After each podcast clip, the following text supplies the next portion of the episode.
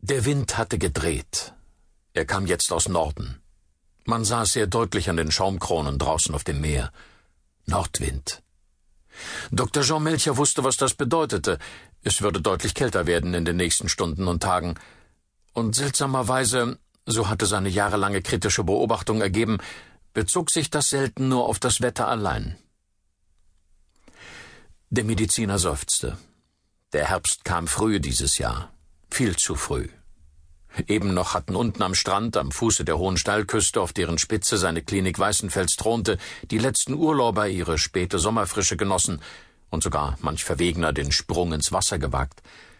Und nun kündigten die Vorboten des ersten großen Sturms bereits die wahrscheinlich diesmal sehr lange kalte Jahreszeit an. Dr. Melcher seufzte ein zweites Mal. Wir werden viel zu tun bekommen, fuhr es ihm in den Sinn.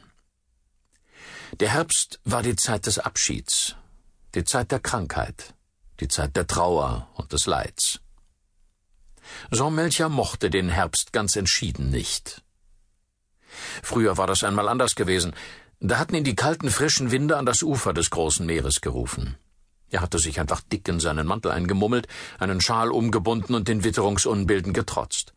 Er hatte mit dem Sturm gespielt, gegen ihn gekämpft, der ihm die schon damals langen grauen Haare verwuselte.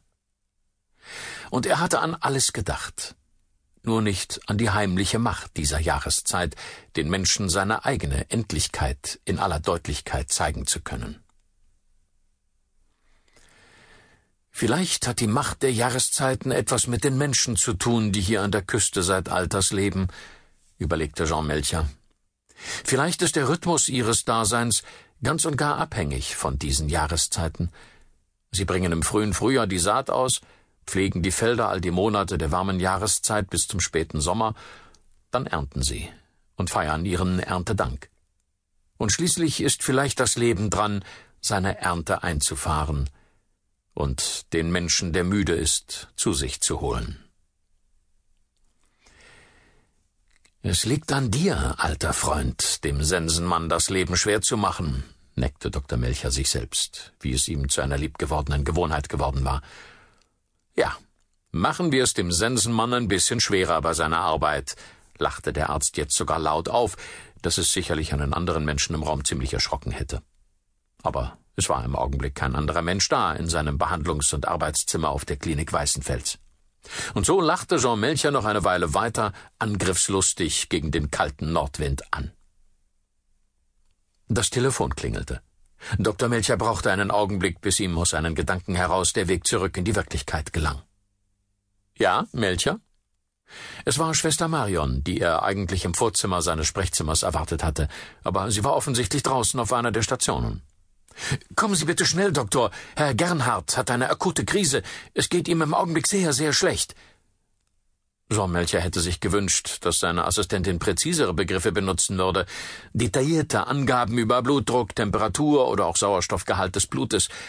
Der alte Paulus Gernhardt lag auf der Intensivstation, und das bereits seit einer ganzen Weile.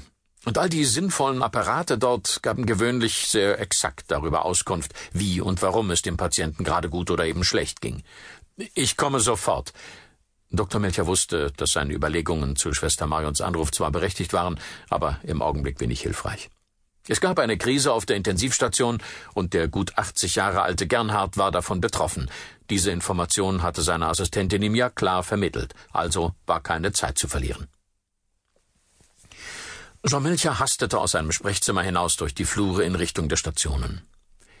Will der Nordwind den Alten holen? fuhr es dem Arzt in seiner Eile durch den Kopf. Der Sensenmann reagiert schnell. Konnte das wirklich sein? Gab es da tatsächlich jemanden, der mit ihm, dem Chef der Klinik Weißenfels, um seine Patienten feilschen wollte?